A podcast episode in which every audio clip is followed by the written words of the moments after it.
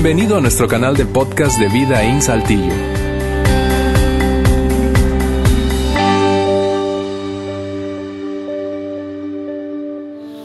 Bien, gracias por acompañarnos hoy aquí en Vida In. Es un placer tenerte con nosotros, bien sea que estés ahora en el auditorio, viéndonos a través de nuestra transmisión o escuchando este podcast después de que ya ocurrió esta reunión. Estamos en el medio de una serie navideña que hemos llamado eh, La Gran Esperanza. La Gran Esperanza. La semana pasada comenzamos a hablar de este tema y te decía literalmente en el medio, eh, son tres domingos en total. El próximo domingo 23 será el cierre de la serie. Quiero que no te lo pierdas, no te lo pierdas por nada. Eh, no solamente tendremos el cierre de la serie, sino que va a estar enmarcado dentro de ese especial navideño. Mucha música, buena música.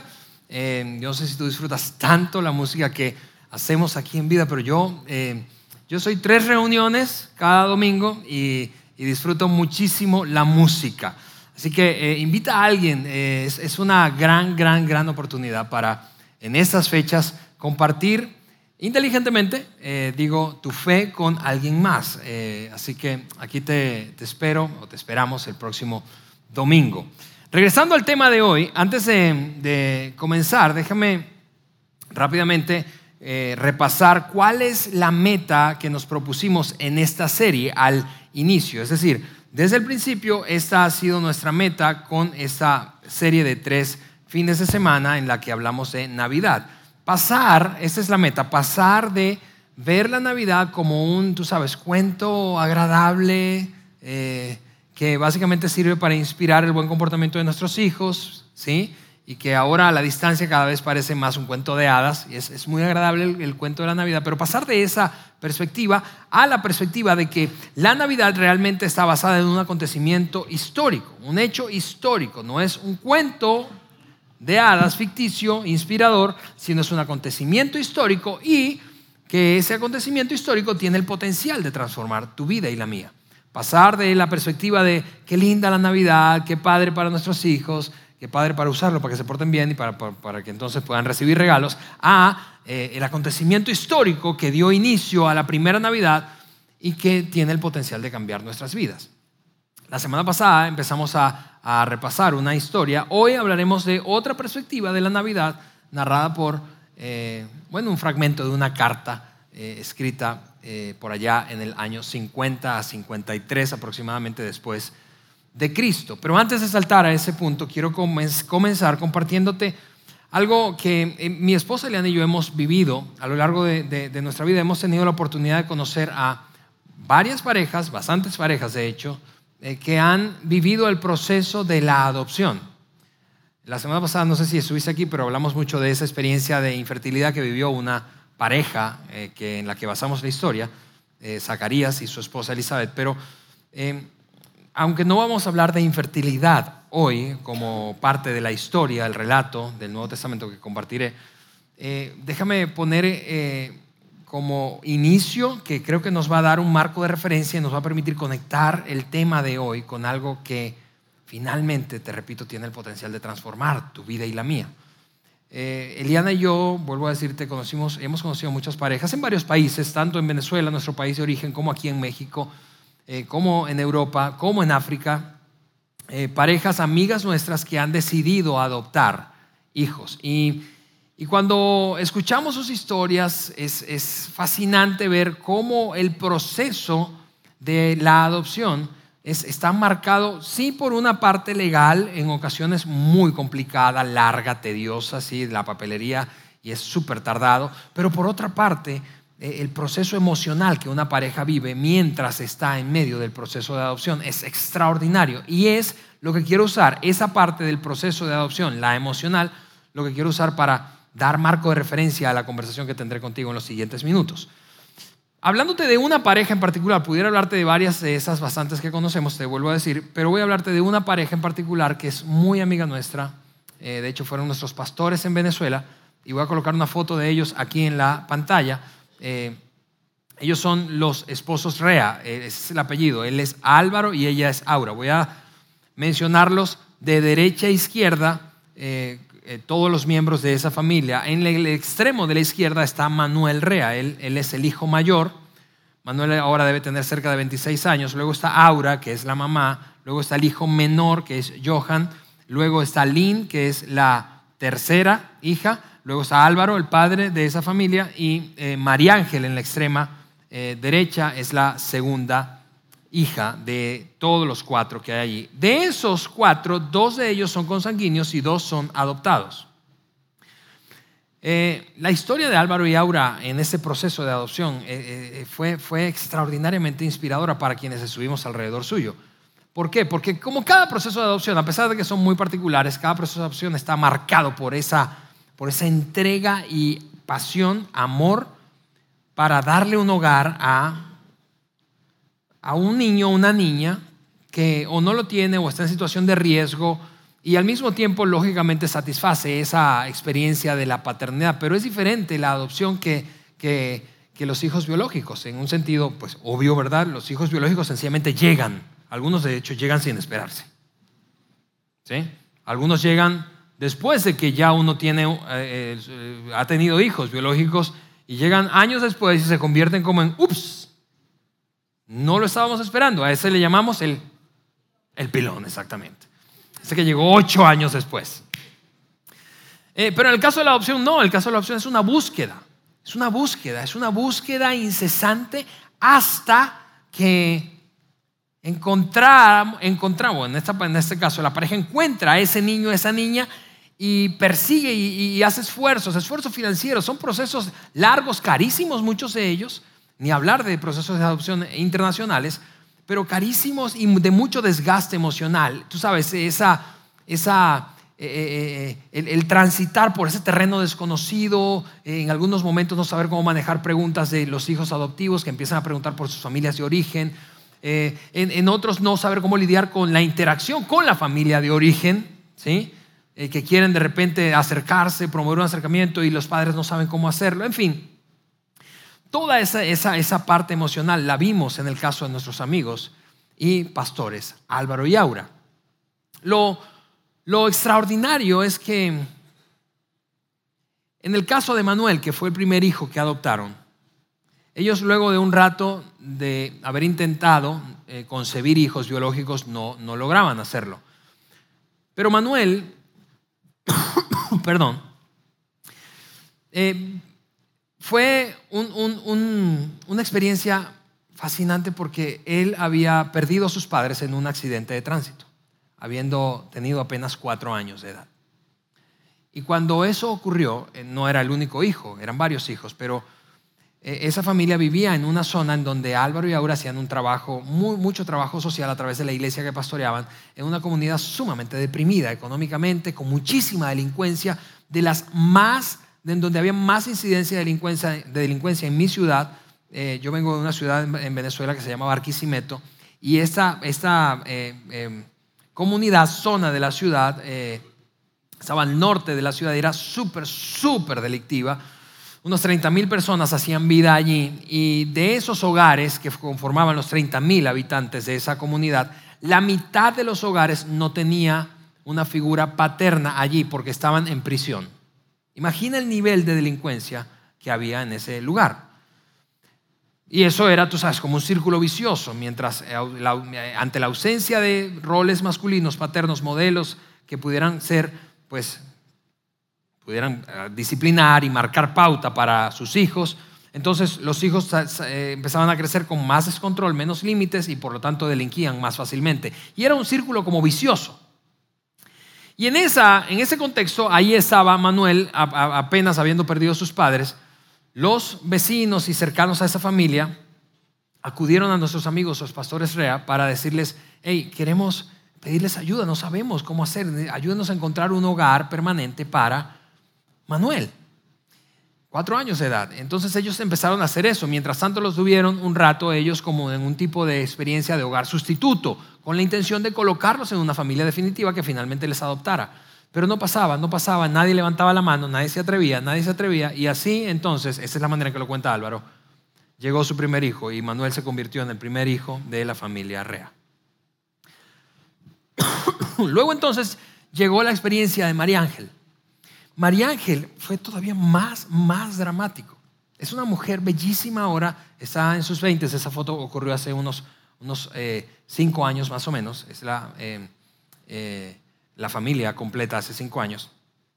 Pero María Ángel también huérfana de madre, en este caso, y de, padre, aunque su padre no había, no había muerto, su padre era un completamente desconocido, la, había, abandonado a, esta pequeña. Su mamá había fallecido y, ella estaba de meses apenas, era una bebé, y había una gran preocupación acerca de la salud, de la condición y el estado de salud de María Ángel. ¿Por qué? Porque su mamá era una mujer eh, sumida en el consumo y abuso de sustancias, dedicada a la prostitución.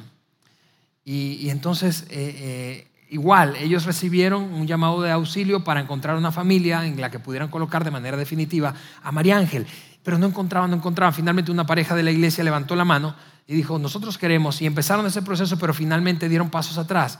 Y entonces al pasar los meses y nadie hacerse cargo definitivamente de María Ángel, María Ángel se convirtió en la segunda hija de nuestros amigos y pastores Álvaro y Aura. Luego pasaron algunos años y tuvieron a Lynn, es una hija biológica, y luego a Johan. Pero esa experiencia de quienes estuvimos alrededor de, de Álvaro y Aura fue una, demostración de su amor increíble. Es decir, si tú le preguntaras a estos dos chicos, ahora un hombre, todo un hombre y una mujer joven,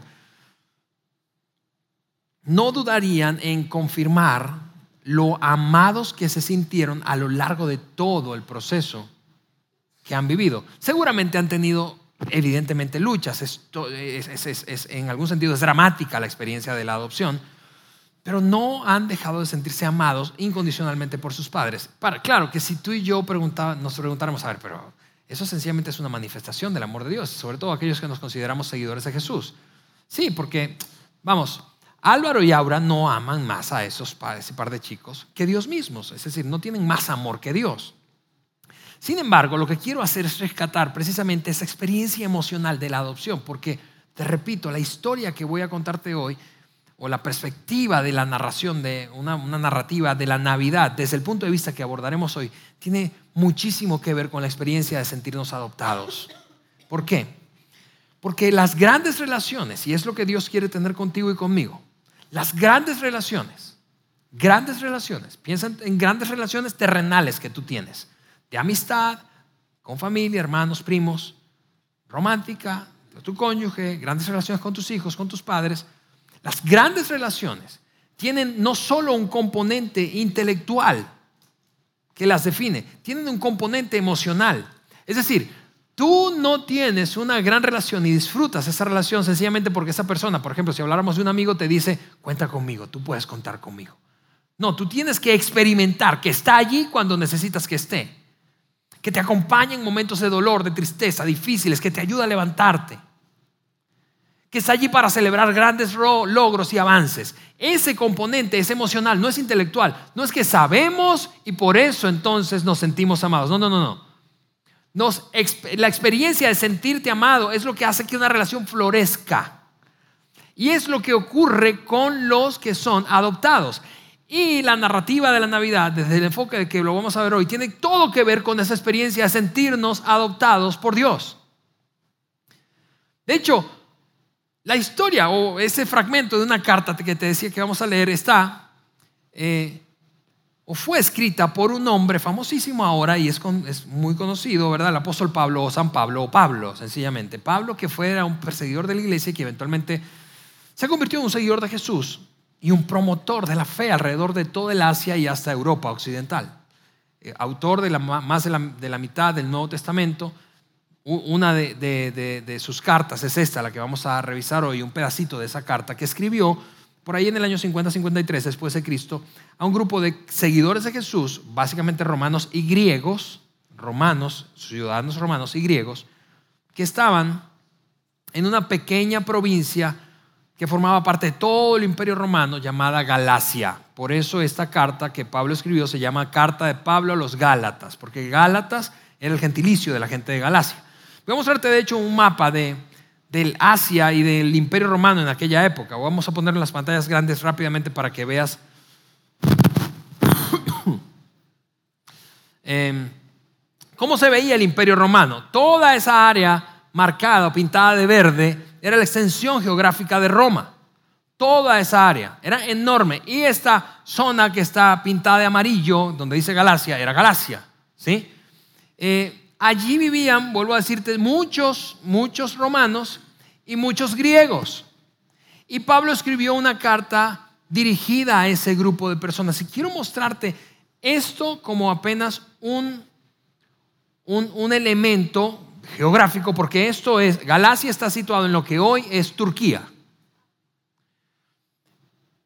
Como un elemento geográfico que da veracidad a este asunto de, del acontecimiento histórico que representa el nacimiento de Cristo y lo que fue narrado por, por, Pablo a través de sus cartas. Porque eso no es cuento y, no es sencillamente un cuento de hadas o una narración ficticia de la Biblia. Es, son hechos históricos y voy a mostrarte algunos algunos elementos que dan veracidad y confiabilidad a esto que Pablo está narrando y que ocurrió en la época en que dice que ocurrió.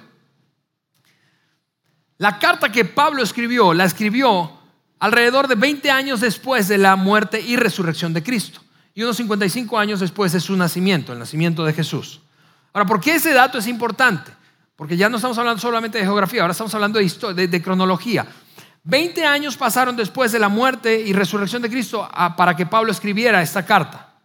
Eso es un dato importantísimo para darle confiabilidad al texto de Pablo. ¿Por qué? Porque él estaba frente a personas que habían sido testigos oculares de todo lo que había ocurrido 20 años atrás.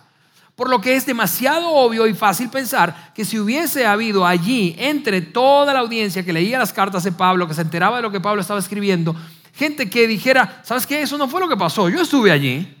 Se habrían levantado, se habrían levantado personas para desmentir a Pablo, para publicar sus propias versiones de lo ocurrido, pero eso no pasó. No hay ningún documento histórico que refute lo escrito por Pablo diciendo que fue falso aquello que él está escribiendo y que dice que ocurrió 20 años atrás. Eso da confiabilidad al texto como un documento histórico. De hecho, Pablo conoció evidentemente a los apóstoles. Y muy seguramente conoció a María, la madre de Jesús. Así que imagina la fuente que tenía para escribir lo que escribía. Tomó la pluma entonces y empezó a escribirle a esta audiencia que vivía en Galacia, que era compuesta básicamente por romanos y griegos. Y en el capítulo 4 de su carta, esto es lo que les escribe. Mira esto. Pero cuando se cumplió el tiempo señalado, y voy a hacer una pausa allí porque de esto hablamos bastante la semana pasada, Dios tiene un tiempo señalado. Dios tiene un plan, Dios no está improvisando. A pesar de que a veces parece que está inactivo en silencio, Dios ha decidido actuar en el momento preciso en que lo ha planeado.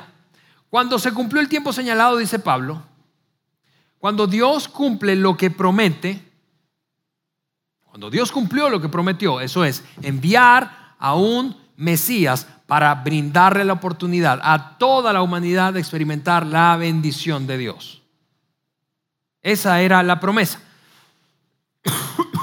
Cuando se cumplió el tiempo señalado, Dios envió a su Hijo que nació de una mujer. Y quiero señalar ahora esta frase resaltada. ¿Por qué? Porque hemos escuchado tantas veces la historia del nacimiento de Jesús que podemos llegar a pasar por alto lo extraordinario que es esta declaración que Dios envió a su hijo y que ese hijo nació del vientre de una mujer. Ya no nos sorprende porque lo hemos visto tantas veces, tantas películas, tantas historias, lo hemos leído tantas en tantas ocasiones, lo hemos escuchado tantas veces en predicaciones, en mensajes, en liturgias, lo cantamos tanto en villancicos que ya no nos sorprende, pero es extraordinario el hecho de que el Hijo de Dios haya nacido del vientre de una mujer. Y luego Pablo se dedica a profundizar en ello cuando sigue escribiendo, no solo nació de una mujer, sino que estuvo sujeto a la ley. Déjame hacer una pausa.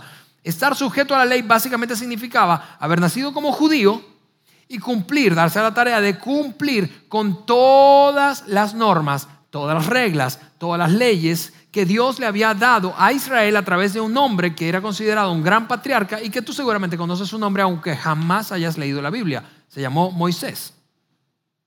Dios le dio un conjunto de normas a Moisés que sirvieron como base y fundamento para edificar la nación que luego se convertiría en lo que conocemos como Israel normas sociales, normas de comportamiento cívico, normas espirituales, normas financieras, normas políticas. Más de 600 mandamientos, normas, componían la ley judía. Lo que está diciendo Pablo es, Dios envió su Hijo a Jesús, nació del vientre de una mujer y lo puso como en la misma condición de que cualquier otro ser humano. Debía cumplir con cualquiera sea la norma que había establecido Dios para el pueblo judío en aquella época. Y lo hizo así con un propósito, con un propósito mayor, y es este, para que redimiera. Ahora déjeme aclarar qué significa redimir. Redimir básicamente significa esto, involucra las siguientes acciones. Hay un deudor y hay un acreedor. Redimir significa ir a donde el acreedor y decirle, sabes que él te debe un montón de lana, ella te debe un montón de cosas. Pero yo quiero pedirte que me permitas tomar esa deuda y yo pagártela y tú exoneres de esa deuda a esa persona y por lo tanto quede libre. Eso era, y eso significa redimir. Hoy hay y significaba redimir en, la época y hoy hay diferentes eh, eh, eh, figuras de redención en la normatividad actual. En cada país hay figuras como esa. Por ejemplo, en nuestro país, aquí en México, recientemente me pasó un amigo, una que es abogado, una, un planteamiento jurídico, está claramente definido en la ley para que puedas convertirte en una persona que redime una deuda o compromiso de otro, tiene que aprobarlo el acreedor. Tú vas con el acreedor y estando de acuerdo, él dice, está bien, me lo vas a pagar tú y no él, y por lo tanto le da libertad. Lo que hizo, lo que está diciendo Pablo es, lo que hizo Dios fue enviar a su hijo, extraordinariamente nació, milagrosamente nació del vientre de una mujer, estuvo sujeto a la ley, vivió conforme a las normativas de la tierra y particularmente del pueblo judío con un propósito en mente, redimirnos. Redimir la deuda que nos estaba cargada a nosotros. Porque tú y yo, y no solo los judíos en este caso, tú y yo, cada ser humano, estaba sujeto a una ley. Y mira, déjame decir esto rápidamente. Tú y yo tenemos una gran dificultad en cumplir normas. De cualquier tipo. Es decir, no solamente normas religiosas, normas jurídicas de cualquier tipo. Piensa en la dificultad, por ejemplo, que tenemos de obedecer las normas de los semáforos. La norma del semáforo básicamente dice rojo, detente. Rojo, alto. Ok. Dependiendo de cuál cómo esté tu día, cuál sea la hora, qué cosas tengas que hacer, tú puedes y yo puedo interpretar rojo, alto. Tenemos una dificultad, aún en normas autoimpuestas una dificultad en cumplir normas y cumplir reglas, tú y yo. Piensa conmigo en lo que va a ocurrir de aquí a tres semanas, cuando acabe la Navidad y este, estemos, tú sabes, con la panza después de tanto champurrado y tamales. ¿Cómo vamos a estar nosotros asumiendo compromisos propios, personales, diciendo, no voy a seguir comiendo como estoy comiendo? Así que voy a detenerme y voy a hacer una dieta. Y empezamos la dieta con muchísimo brío, ¿verdad? Pero pasan dos semanas y decimos, no solamente voy a hacer dieta, me voy a apuntar en un, gimnasio. Pasan dos semanas y los, los gimnasios están vacíos para allá, para el mes de febrero. ¿Por qué? Porque somos malísimos cumpliendo normas. Tenemos una dificultad casi innata para cumplir normas, no importa si son impuestas por otros o autoimpuestas. Lo que Pablo está diciendo, Dios envió a su Hijo con un propósito resolver la dificultad que tenemos para cumplir las normas y las expectativas que Dios siempre ha tenido del ser humano para que pueda haber una relación saludable entre Dios y cada ser humano. Y como no podemos, como nos cuesta, como batallamos, como se nos hace muy difícil, Dios envió a su Hijo, cumplió todas las normas y se acercó al gran juez que es Dios Padre y le dijo, ¿sabes qué? Hay una deuda ya que él, que ella tiene que cumplir, pero no puede. Yo la voy a cumplir. Así que me echa, échamela a mí. Esa transacción se llama redención. Pablo dice, lo que hizo Dios fue resolver nuestra dificultad de movernos y comportarnos en el estándar que Dios siempre pensó y estableció para nosotros. Yo recuerdo hace poco un amigo se me acercó y me dijo, ¿sabes qué? Me, pusieron una, una, una multa por primera vez porque él, es extranjero y tiene más o menos un año viviendo acá, me pusieron una multa por primera vez, una multa por exceso de velocidad por primera vez. ¿Cómo por primera vez? Sí, entonces empezó a contarme. En la autopista, aquí entre Saltillo y Monterrey, un policía federal lo detuvo por exceso de velocidad. Entonces va y amablemente le está haciendo su boleta, su infracción. Y mientras hablan se da cuenta que es extranjero, le pregunta de dónde es, él explica de dónde es. Y él le confiesa, es primera vez que me ponen una multa por exceso de velocidad. ¿Cómo? ¿En tu país jamás? ¿Jamás te pusieron una multa por exceso de velocidad? No, nunca. Entonces imagínate, el tipo está, piensa conmigo como, como si fuese policía federal. O me estás mintiendo o tú eres un santo. Y él entonces le explica, sí, nunca me la han puesto, pero, pero ¿por qué? Los excesos de velocidad son, en tu país son más, más, ¿se puede ir más rápido? No, no, básicamente se parecen bastante. Entonces nunca ibas más rápido. No, siempre iba más rápido, pero nadie cumple esa norma ya. Y tal vez el policía le habría, le habría dicho, pues aquí tampoco. Pero la cosa es, tenemos una dificultad, perdón, una gran dificultad para cumplir normas. Y cuando eso ocurre, cuando incumplimos normas, cualesquiera que sean, se establece una dinámica, te repito, entre un deudor ahora que no cumplió la norma y le debe a un acreedor. Y eso puedes aplicarlo a diferentes relaciones, ya no solamente pensando en normas de tránsito, por ejemplo. Piensa en una relación padres-hijos. Un hijo crece y luego de que crece, se hace adulto, reflexiona sobre toda la experiencia vivida mientras crecía al abrigo de sus padres y concluye, mis padres me deben me deben, me robaron mi infancia, me maltrataron físicamente, verbalmente, emocionalmente, o no estuvo allí cuando lo necesité, o no estuvo allí como lo necesité, ¿sí? Así que está ese chico, esa chica, ahora adulto, en una posición de acreedor, me debes. Del otro lado, tal vez, y tal vez ese seas tú, tú y tú entiendes la dinámica. Porque muchos de nosotros hoy, viendo la relación que, que que, de la que nosotros disfrutamos con nuestros padres, pensamos, quizá lo has hablado y quizá no, quizá nunca lo vayas a hablar, pero quizá en el corazón tienes algo y piensas, ¿por qué me hicieron eso? En algún sentido me deben eso, no debió ocurrir así. O quizás estás el otro lado, quizás eres un padre, una madre y piensas, ¿sabes qué? Sí, pero no puedo retroceder el tiempo, no puedo regresar y darte eso que no te di, no puedo hacer que eso ocurra porque ya pasó. La cosa es, vuelvo a decirte que la dinámica que se establece cuando infringimos normas, cuando no cumplimos normas, es la de deudor acreedor, deudor acreedor. Y es la forma en que funciona el pecado. El pecado básicamente es nuestra incapacidad de cumplir los estándares que Dios ha establecido para ti y para mí. Bueno, Pablo está diciendo, la Navidad se trata de esto, amigos, porque la Navidad se originó con la llegada del Mesías, el Hijo de Dios. Dios envió a su Hijo para resolver esa dinámica de deudor acreedor, poniendo un abogado en medio y diciendo, échamela a mí. Pero eso era solo el calentamiento. Jesús vino a resolver ese conflicto y esa dinámica de deudor acreedor que había entre nosotros y Dios. Y Pablo está asegurándose de que entendamos eso a nivel intelectual. Tú y yo estamos en deuda. ¿Por qué? Porque nos quedamos cortos, porque no cumplimos con todas las normas. Vamos, ¿qué digo? 600 normas. Luego se redujeron a 10 y no podemos con 10 mandamientos. Jesús luego se atrevió a reducirlo a dos y tú y yo no podemos todo el tiempo cumplir esos dos. Amar a Dios con toda nuestra fuerza, alma, fuerte, con todo nuestro ser y amar a nuestro prójimo como a nosotros mismos. Es difícil amar, por ejemplo, al prójimo cuando te saca de onda. Cuando hace cosas que te hacen daño. Tenemos una gran dificultad y entonces Pablo dice, quiero que entendamos esto. Dios envió a su Hijo para resolver ese gran problema. Esa transacción de deudor acreedor, deuda en el medio, se pone este y dice yo la pago.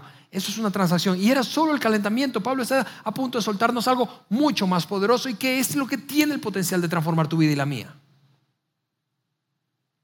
Porque dice, todo esto Dios lo hizo, envió a su Hijo sujeto a ley para redimirnos a quienes estábamos sujetos a ley, pero no cumplíamos de cualquier, manera, con un gran propósito, a fin de que, a fin de que recibiéramos, ahí está la palabra, adopción, como hijos. A fin de que tú y yo dejáramos de pensar solamente y meramente en la transacción, en la comprensión intelectual de lo que significa el Salvador de la humanidad, Cristo para ti para mí, y comenzáramos a trasladar desde aquí a aquí. Porque te repito, las grandes relaciones, las grandes relaciones no están caracterizadas solamente por una comprensión intelectual de que, sí, yo sé quién eres tú y quién soy yo y quién debería ser tú para mí, cómo me debería comportar. No, sino por la experiencia emocional de sentirme conectado, cercano a esa persona. En otras palabras, Dios al enviar a su Hijo y resolver el problema del pecado en nosotros, resolver el asunto de la deuda que teníamos con el Padre Celestial y gran juez, que es el Padre Dios Padre, no solo nos perdonó, hizo más que solo perdonarnos. Porque mira, tú puedes y yo puedo perdonar a una persona por una ofensa, por varias, por fallas, por heridas que te ha causado, por traición. Tú puedes perdonar a una persona, pero una cosa diferente es conectarte de manera íntima otra vez con esa persona. Déjame decirlo de esta manera. Alguien puede hacerte daño y tú puedes perdonarle. Pero una cosa diferente es que lo invites todos los fines de semana otra vez para tu casa. ¿No es cierto? De hecho, el proceso saludable que, común que ocurre cuando, cuando hay ofensas y se perdona en una relación es, te perdono, pero necesito tiempo para que tú reconstruyas la confianza que destruiste. ¿Sí? Ok, Dios, Pablo dice, Dios envió a su Hijo para resolver la transacción. Sí, estás libre y perdonado. Pero no solo eso, Dios quiere conectarse contigo en una relación cercana, íntima. Quiere adoptarte. Es la figura que usa Pablo. Ahora yo quiero hablarte rápidamente cómo, cómo era la adopción en aquella época. Porque para comprender la ilustración, el poder de la ilustración que está usando Pablo, necesitamos comprender un poquito el contexto de ese momento. ¿Quiénes adoptaban y a quién se adoptaba? Los judíos no adoptaban a nadie en esa época. La cultura judía no adoptaba las familias judías no adoptaban a nadie. Los romanos sí adoptaban, pero adoptaban adultos. Es una cosa curiosísima cuando lo piensas bien. Ahora nosotros, hablando de nuestra cultura, adoptar a un adulto. Eso es como querer meterse en broncas, ¿no es cierto? Adulto, con maña, con, con malos hábitos, con una estructura de pensamiento, con valores diferentes a los míos. Ni loco meto un adulto en mi casa para adoptarlo como mi hijo.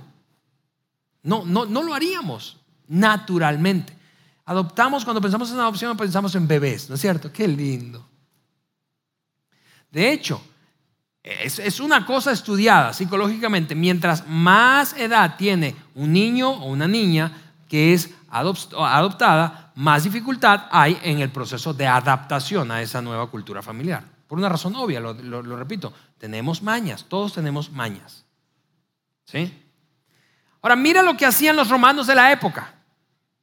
Julio César, aquí otro dato histórico, Julio César fue el emperador en los tiempos, el emperador romano en los tiempos del nacimiento de Jesús. Julio César era el emperador de turno. Julio César decide adoptar a un sobrino suyo llamado Octavio. Ahora, déjame rápido hago un paréntesis. ¿Por qué entonces se adoptaban adultos? Y esta es la ilustración. Julio César adopta a Octavio porque los romanos adoptaban adultos con la intención de mantener su poder en manos y su poder económico y político en manos de quien ellos desearan. Es decir, no hereda, el, sencillamente no heredas por ser mi hijo, heredas por, porque yo decido que vas a heredar. Y si no me gustan los hijos, eso solía pasar para los emperadores, o no tenían hijos o no le gustaban los hijos que tenían, para ser emperadores futuros, él adoptaba o ellos adoptaban gente adulta en quien pudieran confiar. Así que Julio César, emperador de turno en los tiempos del nacimiento de Jesús, adopta a su sobrino, su sobrino Octavio, quien eventualmente se convierte en emperador de Roma. Cambia su nombre y el título que ahora tiene es Augusto César o César Augusto. César Augusto o Octavio también adopta, escucha esto, adopta a un hijo de su esposa de una relación anterior, llamado Tiberio. Tiberio eventualmente llega a convertirse en emperador y Tiberio fue el emperador en los tiempos de la muerte y resurrección de Cristo. Es historia romana esto, eso no es Biblia. Pero no solamente César Augusto u Octavio adopta al hijo de una relación previa a su esposa, sino que, escucha esto, adopta también a su propia esposa. Imagina la locura. Hijo, era un hijastro suyo, hijo, ven acá, te adopté, te voy a presentar a tu hermana, es tu mamá. Es una locura eso. Es una locura, una locura, locura, locura. Pero todo eso para decirte, hablando de adopción, recuerda, la adopción básicamente tenía el propósito de extender el poderío económico, el poderío político y mantenerlo en manos de quienes, quienes tenían poder quisieran. Por eso la adopción básicamente era hecha por familias ricas o poderosas, políticamente hablando. Así que mi esposa Eliana y yo, si hay algún rico aquí que no le gustan sus hijos, estamos para servirles para que nos adopten como sus hijos. No, no es cierto. La cosa es, todo eso para decirte, Pablo está hablándole a, a un grupo de personas que entiende qué es la adopción y entiende que la adopción es de adultos. Todo para decirte eso, Dios te adoptó tal como eres, como adulto, con tus mañas, con tus ondas, con tus caídas, con tus fortalezas, con tus debilidades, con tus errores, con todas las equivocaciones que has tomado en el pasado o que estás tomando, las decisiones que estás tomando equivocadas en el presente. Dios decidió adoptarte y Dios decidió adoptarme como sus hijos. Envió a su hijo, nació del vientre de una mujer, para resolver el problema de acreedor deudor, canceló la deuda, dijo, es mía, ahora estás libre, el juez, Dios Padre, aceptó eso, pero no solo eso. Ahora Dios se propuso tener una relación, una relación, una conexión íntima contigo y conmigo. ¿Por qué? Porque mira esto, Pablo dice, a fin de que recibiéramos la adopción de hijos. Y por cuanto ustedes son hijos, decía Pablo, Dios envió a sus corazones el espíritu de su Hijo Jesucristo, el cual clama, Abba Padre. Ahora, esta expresión Probablemente la has escuchado, pero esta palabra es una palabra extraña. No es el grupo sesentero. Los millennials no tienen idea de lo que estoy hablando. Abba era una palabra aramea. Y el Nuevo Testamento se escribió en griego, en un tipo de griego popular conocido como el griego koiné.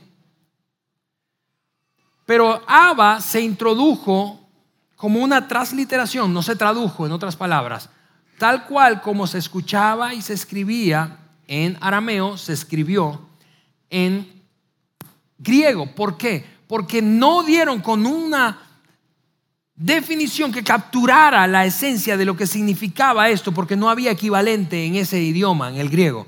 Es como lo que pasa con la palabra taco para los gringos. Si tú vas a Estados Unidos o tú hablas con, un americano y ellos no usan una traducción de taco, taco, no, taco, taco. Y usan la palabra taco, ¿por qué? Porque lo transliteraron, es exactamente la misma palabra, porque no tiene, es imposible explicar la grandiosidad de un taco. ¿Sí? Entonces los tipos dicen taco, ¿verdad? Es exactamente lo mismo que pasó aquí. Ahora, ¿cuál es el significado de Abba en el idioma original, es decir, en arameo? Es increíble, es una expresión sumamente íntima, papá o papi. Ahora, yo, no sé si eso te causa tanta incomodidad como a mí, siendo un hombre adulto. Pero la idea de encontrarme en algún momento hablando con Dios y, diciéndole papi eh, es incómoda. Es, una, es una intimidad incómoda. Bueno, el tipo de intimidad que Dios quiere establecer contigo va más allá de la mera transacción. Sí, yo salí por abogado, cancela la deuda, yo la pago, chido, libre.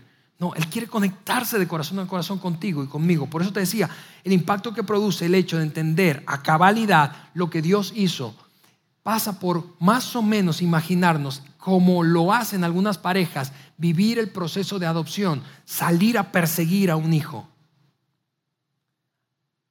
engancharse con Él, amarlo como es. Tengo amigos que han adoptado hijos, bebés, bebés.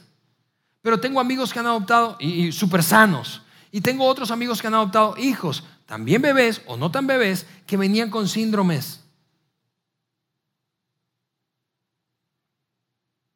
Y eso es una expresión emocional de amor, porque solamente podemos imaginarnos la envergadura del estrés que representa esto.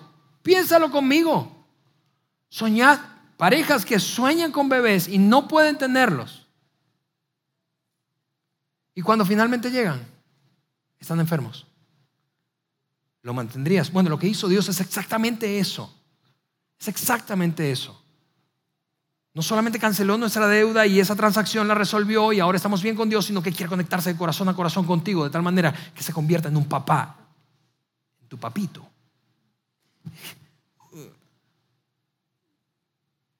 Ese nivel de intimidad Dios quiere tener contigo. Y mira, cuando, cuando tú pasas esa información intelectual de aquí para acá y experimentas emocionalmente lo que eso significa, la vida cambia. La vida tiene que cambiar.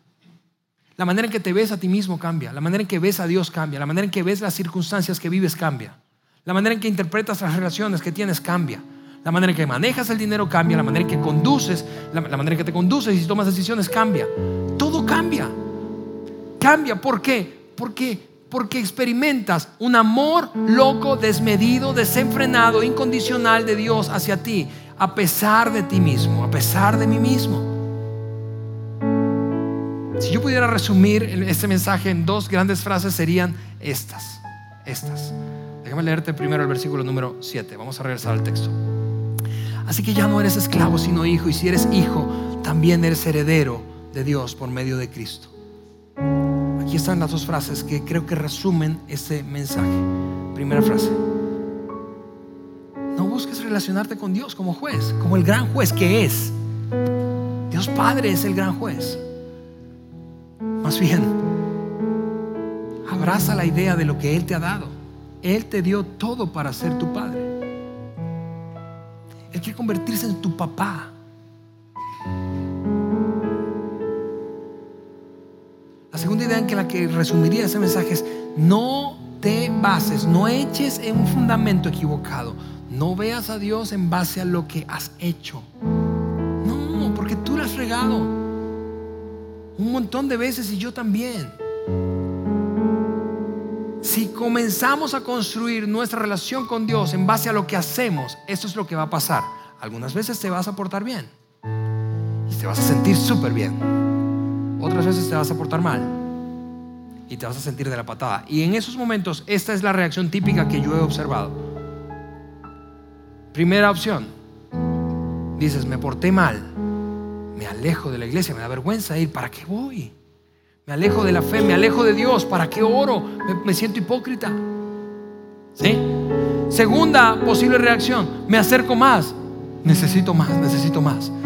Cualquiera de las dos está basada en tu comportamiento. Lo que haces no puede ser el fundamento de tu relación con Dios. Es lo que eres o quién eres. Tú eres su hijo y como su hijo te ama, como su hija te ama incondicionalmente, sin importar qué tienes, qué dejas de tener, qué haces, qué, hiciste ayer, qué harás mañana. Sin importar nada, Él te ama porque Él ha decidido establecer una relación profunda contigo. Por eso, cuando piensas en Navidad, yo quiero desafiarte a pensar de esa manera en ese ambiente de generosidad que caracteriza esta época, tú sabes, familiaridad, nos unimos con gente que probablemente hace tiempo no vemos, incluso que no, aquí no le hablamos o no nos tratamos y damos regalos. Ok, quiero que pienses en esto. La Navidad básicamente trata de la manifestación del amor de Dios por ti. Por ti. Porque ¿cuánto vales? Tú vales la Navidad. Tú vales la Navidad. Dios envió a su Hijo con un propósito, resolver ese rollo de deudas por incumplimientos y quedarnos cortos respecto al estándar de comportamiento que tenía Dios de nosotros. Lo resolvió a través de su Hijo. Pero más que eso, conectarse de corazón a corazón contigo. Conectarse contigo. Adoptarte como adulto cuando pienses en estos días, en la Navidad, piénsalo de esa manera, pero no solo pienses, es en oración, que esa, esa comprensión pueda bajar al corazón. Y, mira, muchos de ustedes ya han recibido ese gran regalo que, que, que representa la Navidad. El regalo de Dios dando a su Hijo para beneficio nuestro y para conectarse profundamente con nosotros. Algunos para, para, quienes ya han hecho eso en el pasado, para quienes ya han recibido ese regalo y, lo han experimentado, este mensaje básicamente es un recordatorio, es un refrescamiento, es, es un reforzamiento de esa verdad. que cambia la vida. Para quienes nunca lo han hecho, esto es lo que yo quiero hacer. Quiero abrir una ventana de un minuto antes de terminar. Quiero guiarte en una oración para que tú puedas decirle, Dios mío, hoy quiero aceptar eso. Eso que hiciste por mí. Quizá no lo entiendo demasiado bien, quizá hay muchas preguntas que tengo todavía, pero quiero disponerme a recibirlo. Así que eso es lo que voy a pedirte. Si estás aquí, todos los que estamos aquí, voy a pedirte que para no distraerte, cierres tus ojos, inclines su cabeza un momento.